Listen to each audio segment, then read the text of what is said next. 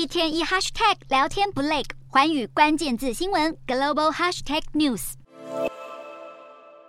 七大工业国集团 G7 广岛领袖峰会二十一号顺利落幕，但就在外界认为西方阵营和中国、俄罗斯的对立更加壁垒分明之际，美国总统拜登竟然在会后记者会上声称，美国和中国很快就会解冻。针对美方日前限制出口中国可能有军事用途疑虑的晶片，让中国大为不满。拜登表示，这并非有敌意，而是因为中国正在扩军。这是为了要维持现状。另外，屡屡遭到中国批评的经贸脱钩，拜登也有一套说辞。拜登也提到，去年在 G20 会谈中，曾经和中国国家主席习近平讨论要建立热线，但因为间谍气球事件，一切都变了调。不过，美中很快就会重启对话。不过，当前美中之间最有可能的冲突点，也就是台湾局势上，拜登没有打算要放低姿态。虽然在这场记者会上，拜登不停为美国对中政策辩护，不过在当前美中各领域都面临激烈竞争的情况下，双方关系要真的解冻，可能性恐怕微乎其微。